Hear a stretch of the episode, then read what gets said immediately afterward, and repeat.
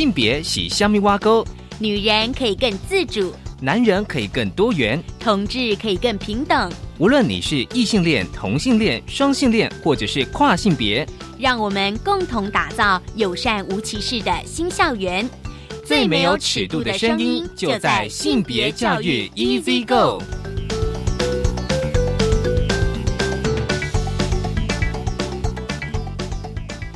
Hello，大家午安，欢迎收听教育电台性别平等 Easy Go，我是温龙，不晓得这礼拜大家过得如何呢？其实我觉得今年的三月哦，是一个充满议题的月份，太多议题了。今天我想说跟大家来聊聊这个 Me Too。我相信这一阵子大家在网络上或者是一些新闻媒体，一定常听到这个呃运动哦。我们待会想跟大家来分享的是妇女新知基金会对于 Me Too 运动的声明，如何杜绝性骚扰，以及改变这个传统对于性骚扰文化的迷思哦。其实这一这也是我们经常在校园里面一直不断在宣导性骚扰防治。今天的性别大八卦，想跟大家来分享的是全国中学学生权益研究会的发言人杨世仪来跟我们聊，就是说，因为从三月份到现在，就是有一些家长团。团体他们提出了反对同志教育的公投，那我想说，那学生们他们到底怎么想？所以待会邀请就是全国中学学生权益研究会的发言人杨世怡来跟我们聊这个议题。好，我们先进行性别大八卦。性别大八卦。今天的性别大八卦，想跟大家聊这个 Me Too 哦。其实 Me Too 哦，大家如果在网页上打，应该会有搜寻到非常多的一些讯息。今天我们想跟大家来分享的是妇女新知基金会，他们对于近期 Me Too 运动在国外引起的关注，通常都是个人，尤其是一些名人或者是一些社会上具有一些相当身份者揭露，就是说他们受到性骚扰甚至性侵害的故事。好，那回到台湾，我们到底应该做些什么？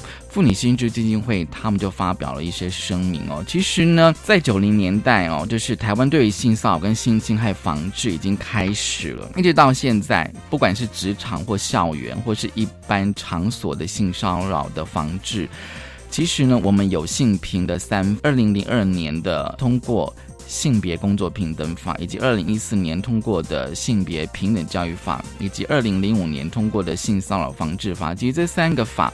都对于性骚扰防治有非常多的一些的规则哦，但是呢，许多案例显示，许多执法人员、教育人员以及一般大众的传统概念，仍然就是说改变其实是不足的哦。那妇女薪资基金会呢，他们就认为说，其实有时候这个主要问题是在司法等相关人员的性别意识不足，还有就是说各个层级的性别平等教育。才是根本的解决之道啊！那些所谓的严刑峻法，当然一些法则是有，但是并不是防止性暴力的重点。那另外，妇女新知基金会，我觉得这蛮重要的哦。性骚扰以及性侵害的存在，跟大众文化对于男性气概的建构有关。哦，那这个当然就是说，我们现在目前看到就是男骚扰女或者男侵害女，但是我们现在都认为说，一个非常重要的概念，今天不管你是什么样的性别，怎样的性倾向，其实你都有可能受到骚扰以及受到侵害。哦，那他这边当然提到的是，就是比较是男对女哦，就是男性气概的建构的养成。其实我会觉得说，部分男性对于身体界限的认知其实是有一些差别，尤其是一些所谓的长辈。当然，我们过去有提到所谓的。权势的性交或者是性侵害或性骚扰，因为你跟两方的那个呃权力关系是不对等的，所以有些啊年长男性会认为说触摸表示一种关爱，但是人对于身体界限认知是不同。但呢，有时候我会想到说，许多长辈们啊。这个当然不是说长辈 的一些问题，但是有时候我们会想说，在三十年前，台湾对于性骚扰以及性侵害的教育其实是非常的匮乏，所以呢，妇女新知基金会他们就认为说，其实政府、学校跟雇主有义务全面落实性别平等教育，而且呢，在处理相关案件的司法人员，性别课程必须列为必修而非选修，这其实是非常重要的。有时候我们探讨很多问题，回归到最后都是一些教育的问题，也就是。说这些人员哦，他们在这个一些养成的教育过程当中，以及课程是不是有性别课程呢？通常都是非常少的。所以呢，妇女心知基金会呢，他们就呼吁说，大众哦，就是说对勇于控诉的被害人，应该要给予支持，而不是要谴责受害人，属于自我保护。比如说嘲笑一些申诉者的容貌啊、身材啊、性别啊、性取向或者性别特质哦。那么呢，而习惯将防治责任丢给受害的个人，所以这个其实是妇女心知基金会哦。他们提出来的一些声明，当然现在有非常多案件正在持续的呃发展当中，我们也会持续的关注。好，这是今天开始跟大家分享的性别大八卦，稍回来性别慢慢聊。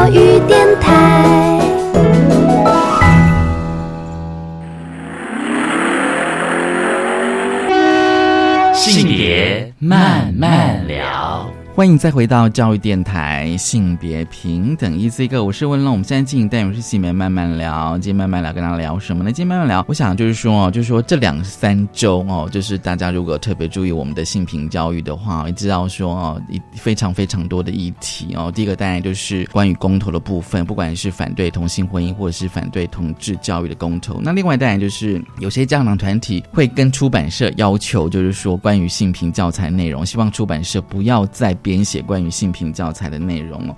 那大家有没有注意到说，不管是公投或者是教材哦，其实我们有时候常常讲说，其实谁才是教育的主体？但就是学生。那我们自己也都当过学生嘛，都知道说，其实课本跟教科书的内容真的影响我们非常的大。所以今天我们想说，哦，持续的来邀请高中生来跟我们聊性平教育。很高兴我们邀请到了全国中学学生权益研究会的发言人杨世仪。世仪你好，你好。我想问一下世仪，就是你们这个组织，就是可以先先问一下，说你们这组织成立的缘起跟过程吗？当初就是因为我们学生的力量啦，还还算太小，就想说多创个组织。然后，毕竟我们也都是一群有理想、有热忱。的学生啊，所以就想要为学校的环境改善做一份心力，不管是在那个学生权益，对，比如说晚上学啊，或者是营养午餐，或者是性别平等这一块，对，对我们都是因为这个原因才聚集起来成为一个组织的。那我们的本职哈，其实跟其他组织比起来，其我们比较偏研究型，就是专门产出研究报告，嗯，跟调查结果的。然后作为数据来佐证每一项议题，为什么我们学生选择这个结果？嗯，对，因为我有看到你们那个组织名称是研究会，所以我在想说，你们应该可能就像刚你讲说，你们会有一些调查报告跟研究的成果这样子。我其实我就觉得说，跟一般的学生组织好像是不是有点内涵有点不太一样这样子？呃，是有点不太一样。对对，那我还是要想问说，所以你。可以跟我们聊一下，说哦，你们支持性平教育的原因是？呃，因为我们身边吼，还有我自己也是啊，都是 LGBT 族群，嗯，非常的多。他们不表现出来，不代表说没有这些人的存在。对，再加上这几年，因为一六年吧，对不对？二零一六，对，那个时候同性婚姻这个议题在。立法院里面开始呃审理吧，是不是？对。然后到了一七年五月二十四号那一天，事件结果出来说，呃，民法没有保障同性婚姻是违宪的。对。那在看到互加盟这些动作，我们这些学生其实觉得说，那如果互加盟这些人成功了，我们嗯嗯，我们周遭这些人的权益又该怎么办？因为现在在现在有性平教育的这个情况下，不管是言语啦，或者是霸凌。这些都还很多，嗯，那前几年也还有传出有学生因此自杀嘛，嗯，对。假设今天没有这些教育，那我实在是不知道说要要，那其他学生实在不知道说要怎么去尊重，要怎么去接纳，要怎么去认识到说哦，我们身边有人不一定喜欢异性，对这件事情。如果不教导大家说有 LGBT 的族群存在的话，社会会这样子。最大一个原因就是无知嘛。嗯，那如果没有教育去告诉我们这些，那大家的无知因此演变成了戏谑、嘲讽，我们该怎么办？甚至霸凌。对，其实我之前有问过一些老师哦，他们支持性平教原因是因为说，好，如果就同志或是性倾向这个层面来讲，就是说给同志学生是一个支持。那对于非同志学生，其实他有助于去了解，都是帮助他去了解，就是说性倾向并不是只有异性恋，可能有多元的这个概念，所以很多老师会觉得说是有必要。那我想说，我想说，请你来谈一谈，就是你们的想法，就是说最近的关于反对同志教育的公投，你对这个公投有什么看法？呃。其实很简单，就是一个违宪的公投啊。可是那个啊，这是由下一代幸福联盟提出，可他们不觉得他们违宪啊，他们觉得他们是行使公民权啊。公民权不能完全凌驾在宪法上面。那如果公投可以凌驾于宪法，可以凌驾于市县这些上面的话，那这个国那这个宪法基本上就是一纸就是一张废纸而已。因为他们的主文，但第第一个哦，后来他们是有稍微修改，呃，经过那个听证会，就是说那个呃未成年哦，就是说呃不能够针对未成年，就是学校不能针对未成年实施同志教育。那当然就是未成年，后来他们把定义缩小为哦，在听证会就是缩小为国中跟国小。那表示高中其实是可以的，就说他们本来刚开始讲是未成年嘛，那未成年的话，你到底是要定义十八还是二十，甚至是十六？这个方面，其实听证会上面我记得鉴定人也有提出这样的质疑，对，他就是说，因为法律上面对未成年人的定义不同啦，民法是二十，那刑法是十八。然后刑法里面有关于合意合意性交之类的，是我记得是十十六十六对，所以他到底要采取哪一个呢？如果他用民法的二十的话，是也就是说性平教育到大二大三都不能教的意思哦。对，那那这些人那那同志族群怎么办？其实我相信有一部分家长会认为说，至少是满十八以上才能够教这些东西，甚至有些家长会认为就是。要进入大学，你才去认识所谓的性平吧，或是性教育，或者说你再去认识什么同志吧。觉得是说十八岁以下，你的心智都还没有成熟，你怎么可能认定自己是不是呢？可是问题是，就你的呃生活经验或在学校，可能蛮多同学可能他有他就是有同志认同啊。是啊，是啊，对对，其实像像我本人啦，我大概是国二的时候发现。就想说奇怪，呃，看到女性就是你知道无感，基本上，嗯，像那个时候我们班上有一个男生，嗯嗯，他蛮帅的，国二的时候，对，然后蛮多才多艺的这样子，所以你很崇拜，我很崇拜他，对，然后到后来那个崇拜感就不知不觉哦，就变成了喜欢他的感觉，就变成了暗恋，然后我才发现哦，原来我不喜欢女人，但是。相互加盟，或者是下一代幸福联盟，他们会觉得说你这只是一个同性密友概念。那你如何去反驳他们这个说法呢？用用用你的经验去反驳呢？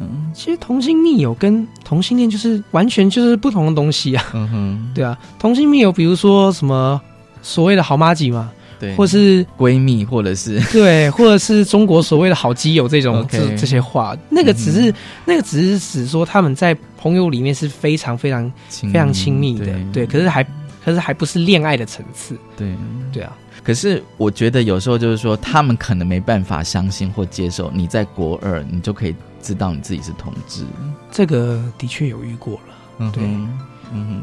我后来就跟他们讲说，其实说真的，这个毕竟自己的事情，自己怎么可能不知道？也不是说什么，也不是说什么被谁混淆啊，这样的，不像他们讲的。对，我觉得喜欢你就是有那种喜欢的感觉，是啊，就是有爱，有喜欢，就是就是恋爱的感觉。可是他们不觉得你十八岁以下，你可以，你可以喜欢同性。那其实我倒想问他，十八岁以下为什么你就会喜欢异性了呢？为什么就会有高中生去交女朋友呢？对，其实，在我的想法就是说，他们会觉得他们把性倾向是有高低的，他们觉得异性恋才是正常的，才是正统的。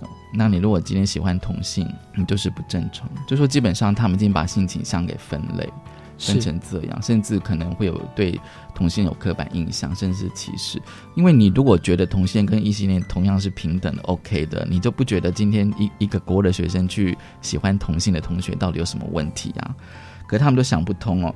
那我觉得。我自己是觉得还蛮困惑。我其实我蛮想就是请教你的想法，就是说，其实，在呃在那个公投的听证会上哦，下一代幸福联盟有提出说，教育应该比照电影分级，是电影分级制度，要分成就是就是性平教育要分成普遍级啦、辅导级啦，那辅导级还分成辐射跟辅食物呢，是哦限制级哦，还有保护级。我不知道你的想法是什么？我觉得他们那个比喻失当啦，其实哦怎么说？就是所以所以他们他们的意思就是觉得说哦异性恋。的话，不管是爱恋行为啊，还是性行为啊，哦，都很正常，怎样怎样。然后偏偏角色换成了同性，做的是一样的事，他们就觉得说这个是限制级。那那很奇怪，那为什么异性恋的就不是限制级？你觉得说同样是好，同样是接吻，一男一女接吻或是牵手好了，他们觉得 OK，顶多列为辅导级啊，保护级好。对。可如果今天是两男或两两女牵手或是接吻，就马上变成是限制级。是，嗯，他们的确会有这种，我坦白讲很奇怪的想法。所以你觉得你不支持？我你我是不支持他们这种奇怪的比喻啦。我其实我到目前为止比较没有看出来，就是说他们希望能够比照电影分级哦，就是还有他们之前有提出来，就是说适龄适龄哦，比如说性教育好了哦，就是国小阶段要教什么。可是目前我自己看到，其实我不知道你自己的观察是什么。我自己的观察是啊，他们跟我们讲什么，就是教科书不应该有这些东西出现，不能够教自慰啦哦。然后不能够讲到同性恋这样子哦，可是到目前为止，我我比较没有听到，就是哦，那你既然跟我讲不能教这些，那请问学校老师到底可以教哪些？你总是要跟别人讲一下吧。对，像是比如说历史课可能教到性别运动的时候，哦，历史课也会教到性别。对，有有可能，因为虽然虽然说现在顶多是讲到女权运动而已啦，对。可是这去年的那个新课纲他们修改之后，其实是要把性别平等教育完全融入在社会科。各科里面的，所以以后的课本可能就会出现，比如说那个十强事件啦、叶永志事件这一类的事情。对，那就是想说，不可能不教啊，因为你如果讲女权运动，吼，它到后面衍生出来的就有同志平权运动，你不可能不教到这一块。对，那在那在公民科这一科好了，四四七四八考试会考到。老师会教到。那如果你说不教不教同性恋的话，那请问四至七四八公民老师要怎么教？顾家盟他们都希望都不要教啊！你完他们就是想要把这些东西全部都排除掉啊，甚至连考试都不要考啊！就说就好像刚刚你讲的就是哦，就是说那个我们的历史课本有讲到女权运动哦，那如果大家熟悉那个脉络的话，一定会因为那种运动的效应是会往外扩散，可能同志运动就会跟着进来。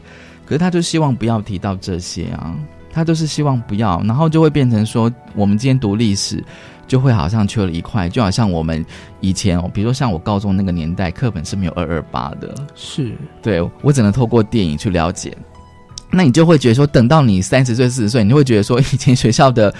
以前学校的课本教科书学校没有教，好像变成一个缺憾，你知道吗？是对。那他们像下一代幸福联盟，他们当然希望说这些东西通通都不要，课本都不要出现嘛，然后学生自然就不会想想一些有的没的了。可是，所以他们觉得要分级啊。可是，因为全部都不教的话，其实对于我们这些少数人来讲，就自然而然，因为社会，因为群体生活就是一个现象嘛。对，多数人觉得习以为常的事情就是对的，然后少数人呢，他们就会用异样眼异样的眼光去看待。那如果说今天全都不教，那我们这些人都变成异样，然后都被他们歧视，嗯，都被他们霸凌什么的，那到时候出人命谁要负责？下一代幸福联盟吗？我们待会嗯下个阶段来聊。其实你刚刚有提到一个重点，因为其实之前也是有一些第一线老师讲说，好，如果今天学校都不要有性平教育，不要同志教育，可是如果学校如果出现了霸凌，好，尤其是关于性霸凌或性别霸凌，然后学校出事了，大家又会骂学校，然后学校没有教，那老师就很难为啊。对不对？大家可以想到说这个这个连带的关系吗？啊，我稍后回来，我们想再来继续来谈一个，就是说那个教材的部分，是因为其实有些家长团体哦，就是说他希望出版社不要再编写关于性平的教材内容。稍后我们再来聊这个议题。稍后回来。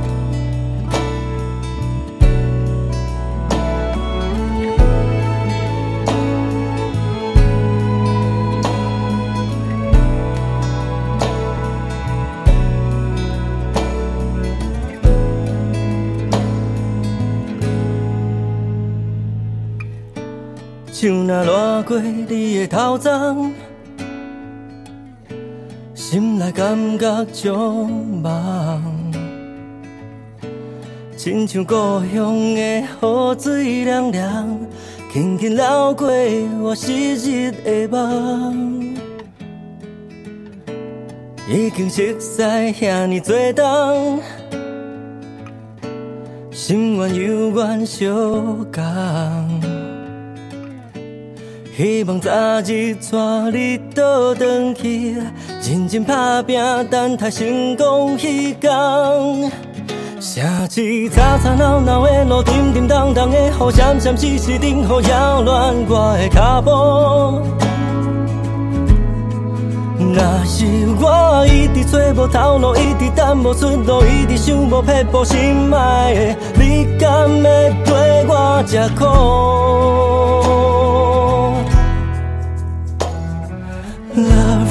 ？Love river 流去都连绵浓，我为何心遐尼脏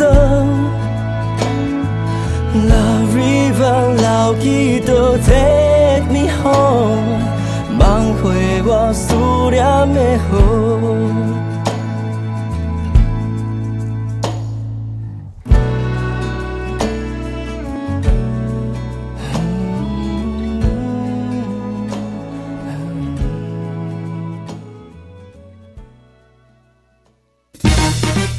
电台的听众朋友，大家好，我是燕柔姐姐。每周六、周日晚间九点半到十点，欢迎收听《晚安故事屋》节目。我们的故事可以很文学，也可以很酷涩，更可以很温馨。这么多丰富的故事内容都在《晚安故事屋》。儿童节到了，也祝福我们的大小朋友都能成为自己生命中最棒的主角。Open your mind，就爱教育电台。我的未来我做主，微电影竞赛征件报名开始喽！从即日起到五月十五号下午三点为止，只要你是在学学生或是教育替代役男，以反毒为主题，拍摄十分钟以内短片，就能参加竞赛哦。奖金最高十万，你还在等什么？详情请上我的未来我做主网站。以上广告是由教育部提供。教育部中小学师资课程教学与评量协作中心与国立教育广播电台合作制播《国教协作向前行》广播节目，今年开始在每周三晚上六点零五分播出，由于林和谢洛南主持。节目除了带您掌握十二年国教课纲最新资讯，也增加各地方政府及学校分享推动新课纲的经验，为您解答新课纲的各种疑惑。欢迎您准时收听《国教协作向前行》。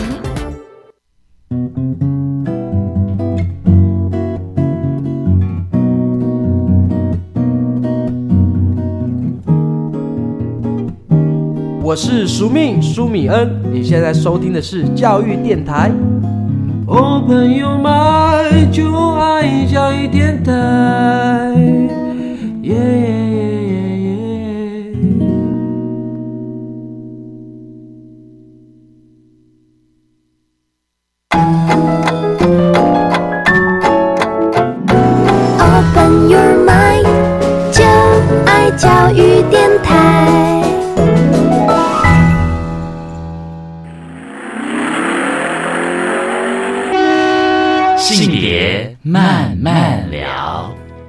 教育电台性别平等意思一个，我们现在进单元是性别慢慢聊，慢慢聊。我们想要就是来聊最近的一些啊反同志教育的公投。很高兴我们邀请到了全国中学学生权益研究会的发言人杨世怡来跟我们谈这个议题哦。其实这阶段我想说哦，来谈一下就是一些。呃，关于性平教材，因为其实其实我们都知道，说有些家长团体其实很不满意，就是我知道至少是高中吧，哦的公民与社会的这个性平教材内容哦，甚至希望出版社不要再编写。谈谈你的想法吧，因为你自己本身就是高中生，是。像是公民课本哦，他第一册就有讲到所谓的异性恋霸权跟恐同症这两个东西，他们就会开始极力攻坚说没有异性恋霸权。然后讲说都是同志运动把异性恋污名化什么的，然后要求，然后然后他们再继续扯说没有恐同症这种东西，然后就是一直要求说把这些撤下，把这些撤下。可是事实上这些就是真实存在过。如果说没有异性恋霸权的话，那为什么以前的英国男同性恋是有罪？对，以前我还看过一张简报，就是一个美国的二零三零年代的杂志吧，它里面就有一个全幅的广告，是一种药物。嗯的广告，他说可以治好同性恋症，嗯，就是那个性倾向治疗。对，这种其实就是很明显、很很显而易见的一个异性恋霸权的存在了。嗯，对。然后像是恐同症的话，其实很多啊，有些人有些人不就是会在路上喊着说什么哦，同性恋很该死啊，然后还有说我们很恶心啊，怎样怎样的。其实有时候我觉得他们他们的那个。啊，这些行动好了，这些行为本身其实就是他们想要消除的那些字眼的最佳的范例。比如说，他们不要异性恋霸权，更不要恐同症，可是他们反映出来就是这两件事情。是，其实有时候这两个词只是一个概念哦，可是有时候。你如果真的去了解，这有好像又牵扯到什么性别社会学。你如果真的去了解这概念的话，你就不会觉得这两个这两个词到底有什么样的问题。而且我有听说，他们希望连那个什么叶永志的事件也希望把它删掉，因为他们都一直觉得同呃性别团体或同志团体一直在消费叶永志。其实大家如果不知道叶永志，其实你可以上网 Google，因为他的事情绝对有很多的资料这样子哦。然后我当时就觉得说，哎，他们怎么可能连叶永志的？事件哦，就是说对于性别平等教育法的立法的过程这么重要的一个事事件，他们甚至连谈都不想谈呢。其实有时候我倒蛮想知道原因是什么。知道吗？像这个的话，其实有，其实某种程度就像是，比如说以前政府把二二八屏蔽掉一样吧。对，就是觉得说，哦，谈这个会让他们现出那种他们就是恐同，他们就是歧视的原型，然后就想尽办法要求说把这个撤下，然后再继续的说是性别团体去消费它。我坦白讲，我觉得真正在消费叶永志事件的，正好就是这些所谓的反同团体。嗯，怎么说？他们就是一直拿叶永志的事情大做文章，讲说哦，这个事情很可怜呐。可是他不是因为他不是因为性别气质什么的才才因此被霸凌啊。然后他们就开始胡扯瞎扯一些就是已经偏离事实的事情。嗯，对。然后再反过头来说，我们才在消费他们。嗯，可是说的明眼人都知道谁在消费谁，大家心里都有数了。这是教材哦，那当然就是那个。国教院哦，就是有在记者，其实这也是前阵子有有些性别团体的记者会啦。那国教院当然就是回应说，就是说，其实如果课纲有规定哦，就是有一些性别的一些规定的话，其实那个那个教材还是要。编写的啊，并并不是说啊，就是家长团体说想改就改。我觉得这其实是有一些的那个程序的过程哦。可是我想说哦，就说平常你们在学校的一些经验，就是说，当然这是我们刚刚谈的是教材的内容。我不知道在学校的话，就是你觉得学校相对友善吗？可以这样问吗？呃，其实学校。在性平教育推动这十多年下来，是有比以前改善很多。但是当然有偏见的人，他不通常不愿意去接接受啦。嗯，他们就还是会保持他们原本样子。像呃，我们学校有几个老师哦，有一个我记得是体育老师。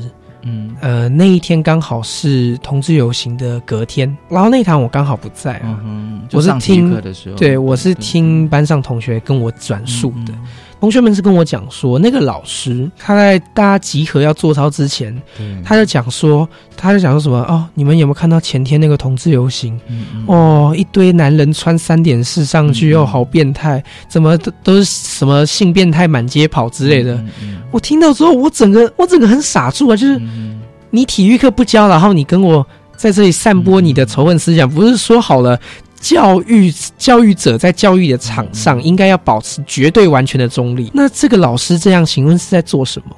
嗯，然后就是我还遇过一个生物老师哦，哦，生物老师，对，他在课堂上也是一样，正课不教。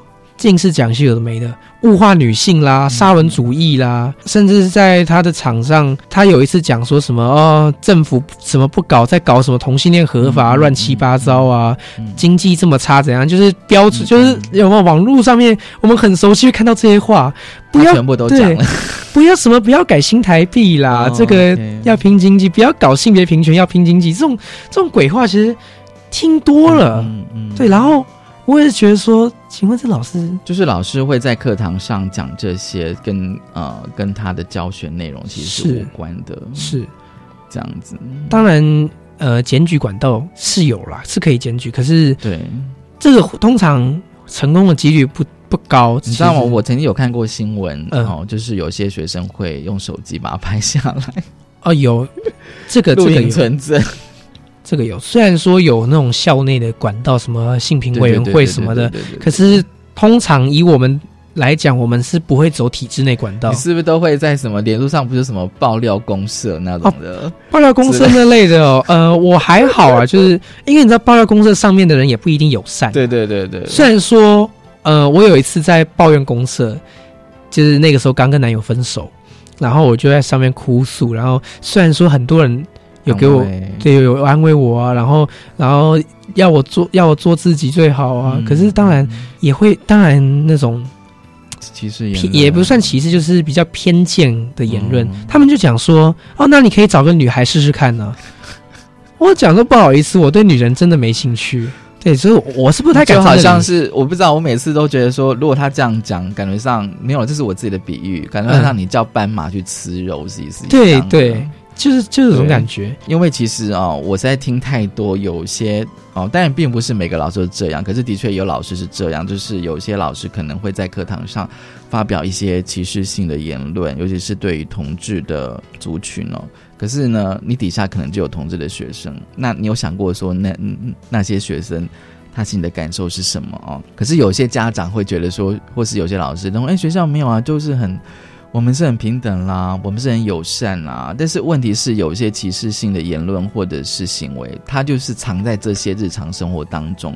而且不要忘了，在课堂上其实他是有权利未接的，因为那个老师他是比较有大的发言权。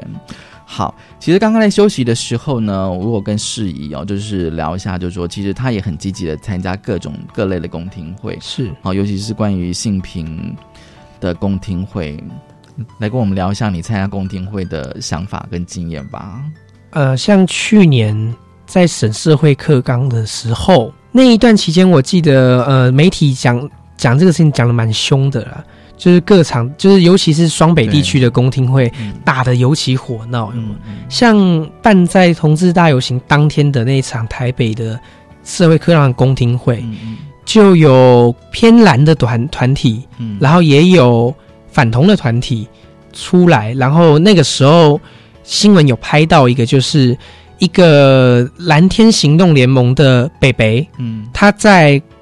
他就直接站起来骂着台上那些老师说：“请委员现场示范钢交给我们看。”嗯这种话。嗯那个时候，我们组织其实是有发公文去去韩教育部那边问说：“请问这样的出现在这个场上，直接侮辱台上人员的言论，你们不不处理吗？”那个时候，教育部给我们的回应其实蛮失望的。嗯，对，详细内容我是。详细内容我是不太记记得了，可是他们反正后来他们就是没有处理和谐掉，蛮伤心。可是毕竟是台北场，我我是去新北场的啦。新北场其实也蛮恐怖的哦，如何恐怖？对，都都很恐怖。对，为什么恐怖？呃，比如说他人多嘛，所以他有一定的发言名额。嗯，二十个人里面就有九成都是互加盟的人。嗯，那一上来呢，当然有讲话温和的。也有很偏激的，像我记得那个时候第一个发言的人，他就拿着麦克风，然后像希特勒那样嘶吼，对，怒骂，怒骂台上说：“为什么你们要教这些乱七八糟的东西，残害我们的下一代？怎样怎样的？”然后最后还喊口号说“性平教育滚回去”之类的。嗯，就觉得说，这请问一下，这些人是怎样？为什么要乱搞？你说残害下一代，哎，下一代就坐在这里呢。对对对，而且那个下一代是你是你们要残害的对象，哎。就想说，请问一下，这是这到底为什么会有人讲这种话？可是你有遇到比较可以沟通的家长，因为现场应该也是有一些家长，是是，呃，其实那那是第一个啦，也是我目前遇到的最后一个。嗯，坦白讲，那个是我记得没错的话，是一个养三个小孩的妈妈，很辛苦。嗯，然后就是在会后找我找我们讲说，问问我们说，就是。为什么我们会觉得说性平教育是对的？怎样的？然后其实那个时候我们跟他沟通了两个多三个小时哦，他到最后才发现说，哦，好像是自己的看的资料有偏颇，不完全。因为我们都知道说，分析资料你要正反双方都看，才能够会诊出一套想法，让你决定说哪边才是对的嘛。对。所以后来那个妈妈就在我们这样沟通之下，她就。他就决定说好，那我回去多找一点资料，嗯嗯，多看。其实有些人，他有些互加盟的偏向互加盟的家长，其实也蛮可怜的，就是被一些不实的报道混淆。比如说那个基督教的那个风向媒体，对对，还有一些教会里面的反同人士散播的假消息。像我有遇过，我们班一个同学问我说：“哎，那个同性婚姻通过以后，会不会会不会不能叫爸爸妈妈，只能叫双亲一、双亲二啊？”然后会不会民法里面就没有父母两个字？可是民法里面就是没有父母这两个字啊！现在从以前到现在都没有啊。然后也不可能说会把那个称谓给取消掉或是修改，对，都不会，就是一切都照原样，只是会出，只是有些家庭会出现两个爸爸、两个妈妈这样子而已啊。为什么？为什么会有听到这样的消息了。其实我都觉得这只是一个技术上，就是名称技术上的问题啊。比如说家长，我们讲家长，那概念当然是包含爸爸跟妈妈，就是说家长这个概念可以。我其实有时候我反而觉得英文是比较好理解，parents。你讲 parents，你的想象会是什么呢？哦，那当然现在可能在美国有些国家，如果同性婚姻合法的话，家长可能就是一个爸爸一个妈妈，或者是两个爸爸两个妈妈都有可能的。哦，对我觉得这只是一个名称上技术上的问题了。哦。好，我们待会先休息一下哦，稍后再来跟这个世仪来聊。因为我刚刚我讲说，世仪其实参加了非常多的公听会，其实他还参加过那个高中社团公听会。我们大家一定会觉得很奇怪，就台湾是每天都有大大小小的公听会哦，但是有些有些公听会的内容跟内涵跟属性，其实还蛮跟我们心理教育息息相关。我们后回来再跟大家来聊。我们先休息一下。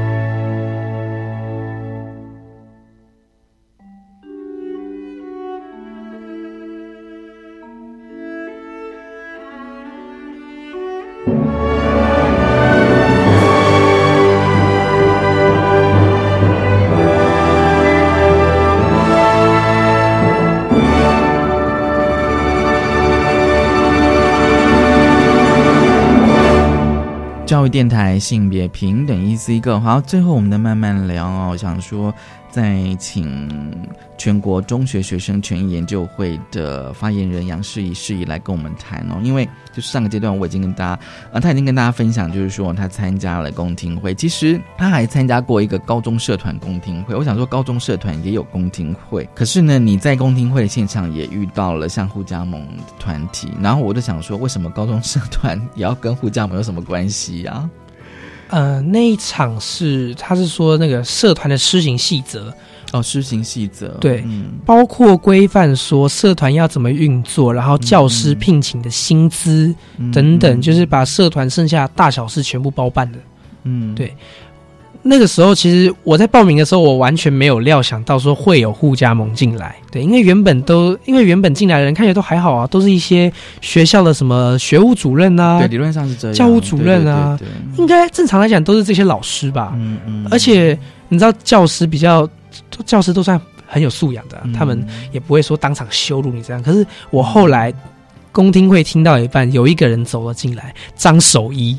OK，我吓到，为什么？这么小一个，我周边的人也都不知道有这个公听会。嗯嗯。可是为什么张守一这这么在互加盟里面这么大咖的一个角色，竟然竟然就这样走了进来？他有发言吗？他有发言。那他说什么？他其实他们的他们的立场其实就是要求家长可以有一定的权利去介入，说社团要有什么。他们还一直提出说要反对意义性社团、性别研究社团进入高中。他们认为说，呃，他们也反对说让有参与过社运或学运的人去做社团的导师。其实这种想法是很标准的，呃，保守过头了。你觉得好像还在活在那个戒严时代的人？对啊，对啊。那个时候，因为因为我本身也是有参加过几场社运啊，我就是想说，我就我就直接讲说，请问一下，现在还在？戒严吗？我们现在已经不是那个提倡社会运动就会被抓去枪毙的年代了。为什么你们还要这么小心翼翼的去防防范我们？他觉得我们会怎样？跟跟同志有关的吗？有有有几个家长就讲就讲，呃，前阵子有一个新闻，就是说有一个网友在 d 卡尔上面发言，讲说什么小学生在厕所里面口交啊，然后。因为这种网络上的幻想文章，其实坦白讲，我们都不知道从何查证得起嘛。我觉得那个新闻来源其实有时候没办法证实。对，因为那个网络论坛论坛的文章，其实自己编都编得出来。嗯嗯。然后就有一个家长拿这个大大做文章，然后张守一听到之后也跟着加入。嗯，那他怎么说？他就讲说：“你看。”小学生啊，在厕所里面口交怎样？这就是性平，这就是你们所谓的性别教育搞出来的东西啊！让我们的小孩变得这么淫荡，什么有的没的。嗯嗯，对。那后来就是，呃，我跟张守义吵了起来。你你你说你在是在公听会的现场，你怎么跟他吵啊？他他就开始继续讲着他那一番鬼话，然后我那个时候其实有点有点失控了啦。坦白讲，对，就是。我后来就直接插了他的嘴，然后讲说：“你不要再胡说八道了，你又在胡说八道了。”然后他就开始回呛我，然后我也回呛他。到最后，我是直接拍着桌子，跟着台上面所所有人，还有其他教师们讲说：“你们真的要确定要让一个这么反、在这么保守到底，然后还认为说同性恋是一种疾病的人去？”介入我们学生的教育事务吗？你们真的放心吗？不要忘了，你们教育部是站在我们的立场上面。你才是下一代的，对我们才是下一代啊！结果就是后来后座有一个，应该我觉得啦，我觉得像退休退休军官的人，他就是一副把我当成是他下属的那种口气骂了，说你们同性恋啊，就是什么社会的。乱源呐，败类，败类啦，变态啦！哦，艾滋艾滋病都是你们搞的啊！他在公听会现场都这样子讲，对。然后他到最后还直接标了一句说：“如果我有枪，我就把你枪毙。”我其实也没什么好怕的，我就想说，你有种现在就枪毙我，我不怕，大不了走找几个人把你用现行犯逮捕嘛。可是台湾也不也。也不太允许有这种事情发生，尤尤其是在公听会的现场。是啊，然后就是到了，因为我要让他知道说，他这样是有可能会付出法律上的代价。是有可能要坐牢的，我们都知道，恐吓罪最重最重可以做到两年还是三年的样子。所以对方是教是军人，他不是教官。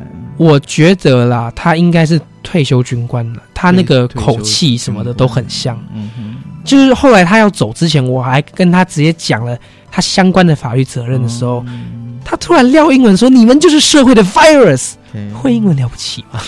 OK，我我其实我觉得哦，就是说你参加那么多场公听会，所以你都可以碰到像比较可能反对的反对的人士这样子，然后你也跟他们怎么讲也过招，对 对，所以应该怎么讲？应该你的什么你的那个什么呃实战经验应该还算蛮丰富的。还好，就是呃，网络上更多啦，就是你知道，我觉得网络上有时候只是一种比战，就是反正大家那边对敲打，可是有时候那种公听会是面对面的，那种面对面其实面对面的更压压力很大啊，就算旁边那么多人在看，对啊，而且你知道，就算是坐在台下听，然后什么都不讲话，其实。呃，以一个同志的角度来讲，当你听到台上有一堆人在讲着仇恨你的话，然后讲的好像巴不得把你烧死啊，或者怎样的，其实你那个时候心里是很难受的。其实是巴不得哈，巴不得赶快跳跳楼死一死的那种感觉。其实就是就觉得说，我们就是人呐，有什么不一样？我最后可不可以问，就是说，那你怎么去克服这些感受？因为有时候人家说，哎，比如说刚刚那个军官跟你这样讲。